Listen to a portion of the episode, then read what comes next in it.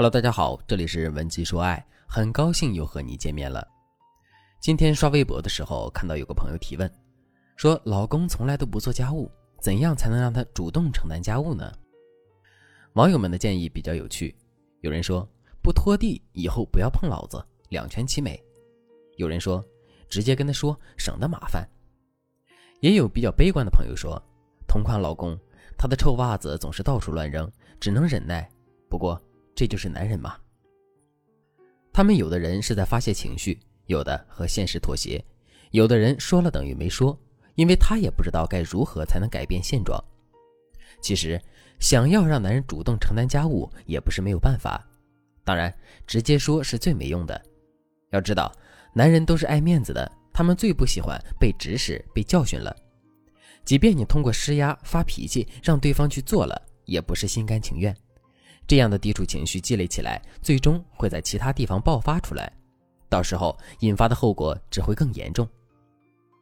女人在社会上扮演着越来越重要的作用，时间和精力都被大大的消耗了，所以家务活理应该由两个人共同承担。可观念的转变却是一个极其漫长的过程。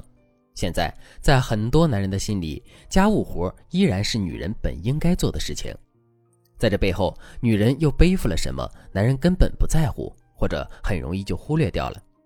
所以，当你直接跟男人抱怨的时候，他几乎不会去体谅你的难处，反而觉得你没有完成分内的任务，太矫情。如果你的丈夫也是一个甩手掌柜，对家里的事不闻不问，不要着急，也不要病急乱投医。今天的课程一定能让你有所收获。当然，如果你们已经因为做不做家务的问题爆发了更严重的冲突，文姬说爱也能帮你成功和好，添加微信文姬零幺幺，文姬的全拼零幺幺，我们的导师会主动联系你，帮你解决所有的情感问题。那怎么才能让男人乐意做家务，主动做家务呢？高情商的女人从来都不会直接开口提要求，而是巧妙的引导，让男人主动拿起扫把整理衣橱。下面我就给大家分享两个特别管用的妙招，一定要仔细听哦。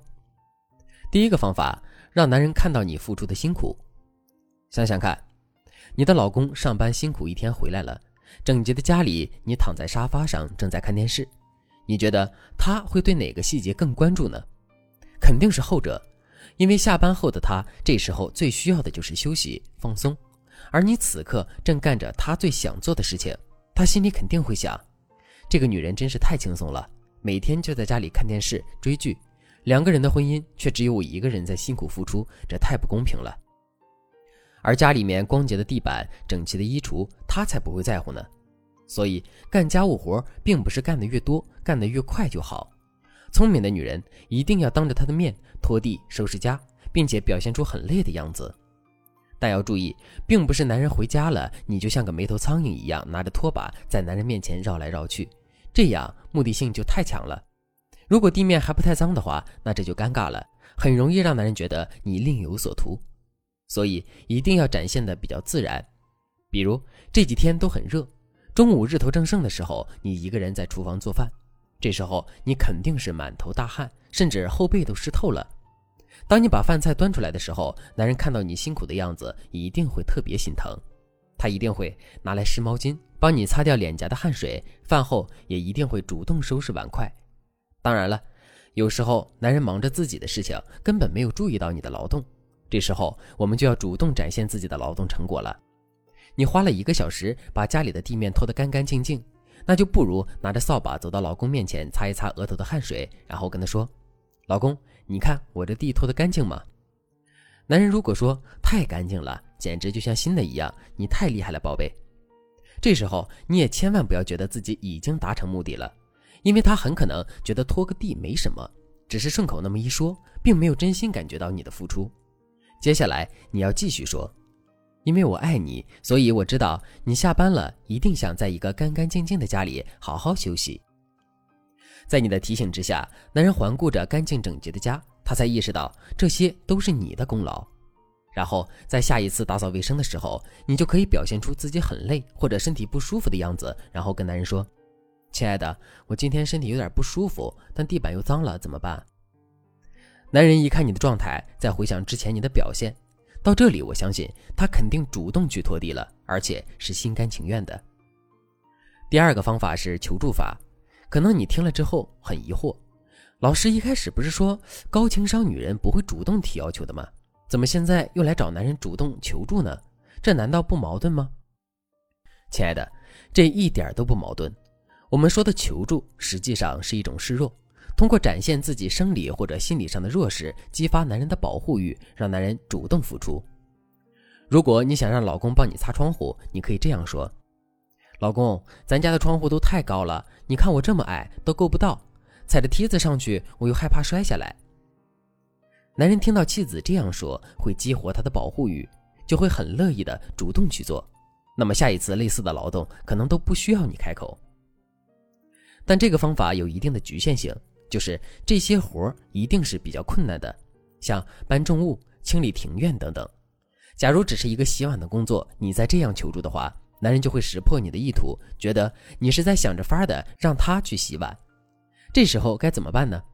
我们可以用到另外一个小技巧，叫做自由选择法。什么是自由选择呢？这是营销学上一个特别实用的方法。比如我们去面馆吃饭，假如老板问我们要不要加鸡蛋。绝大多数人都会说不要，因为拒绝是人的天性。当你问对方要不要的时候，得到的否定回答的机会自然会变多。而老板问你是要煎蛋还是要荷包蛋呢？这时候老板其实已经给了一个一定要的暗示，只不过选择哪个的区别罢了。很多人就会在这里面选择一个，然后生意自然就搞起来了。这个方法用在引导男人做家务上也很有效。我打个比方。你想让老公帮你洗碗，那你可以在前面示弱的基础上给他两个选择，说：“老公，你是想洗碗呢，还是去拖地呀？”这个时候他肯定会衡量一下哪个活比较轻松。如果他是想偷懒的人，就会选择去洗碗，还会觉得自己捡了便宜；如果他心疼你的话，就会选择去拖地。这时候千万别忘了多夸夸自己的老公，要让他尝到甜头，下次才会有动力继续做家务。讲到这里，估计还有一些女人会说：“洗个碗、拖个地，真的有必要这样处心积虑吗？”家务虽然是小事，但这也是对家庭的付出。在老师接触的案例中，很多夫妻矛盾都是因为男人在家庭中的存在感和参与度较低导致的。当男人对家庭有付出的时候，才会有更多的责任心。所以，我们通过这种方法，并不是去套路男人，让他包揽所有的家务，而是让他能够懂得付出。才会有更幸福的家庭，而做家务就是为家庭付出最简单、最直接的途径。除了刚才讲到的方法，我们还有反向引导法、心理预设法等等。如果你想了解更多，或者还有其他情感问题，可以添加微信文姬零幺幺，文姬的全拼零幺幺，我们的导师会帮你解决所有的情感问题。好了，今天的内容就到这里了。文姬说爱，迷茫情场，你的。得力军师。